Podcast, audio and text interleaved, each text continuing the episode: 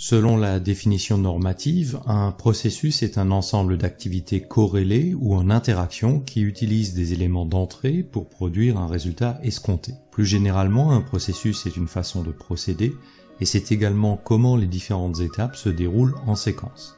Il existe de nombreux processus dans les entreprises et organisations. Ils sont formalisés, ce qui est souhaitable, ou informels. D'autres se mettent en place de manière pragmatique selon les besoins et nécessités. La formalisation des processus imposés par les normes vise à maîtriser les opérations et la qualité en procédant de manière structurée et identique.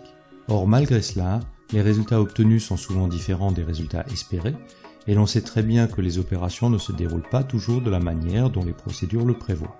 Pour identifier l'origine des écarts, identifier les points de divergence et comprendre le fonctionnement réel des processus, il faut analyser l'exécution des tâches.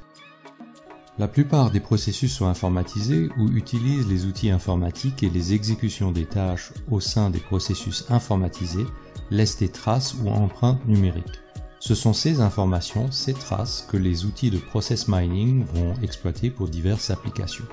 Il suffit de trois éléments, un identifiant unique, l'identification des activités ou événements du processus et les eurodatage correspondants pour tracer la progression ou la localisation d'un traitement dans un processus. On dispose ainsi de la capacité à voir le processus parcouru par un article, une famille d'articles ou tous les articles, de mesurer les différentes durées interopération, ainsi que le temps de traversée total du processus, le lead time. Le process mining est utilisé pour trois applications essentiellement, explorer et comprendre un processus, le contrôle de conformité, l'analyse de performance, la résolution de problèmes et l'amélioration de processus. L'exploration permet de construire automatiquement la cartographie dynamique d'un processus inconnu ou que l'on croit connaître avec le déroulement réel des opérations. C'est l'application probablement la plus connue avec laquelle le grand public identifie le process mining. Le contrôle de conformité permet de vérifier s'il existe des déviations et de mesurer leur fréquence et ampleur par rapport à un processus défini et connu.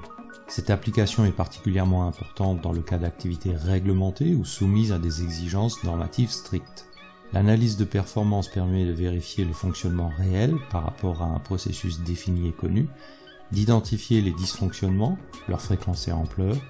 La cartographie sert ensuite de base pour la résolution de problèmes et l'amélioration du processus.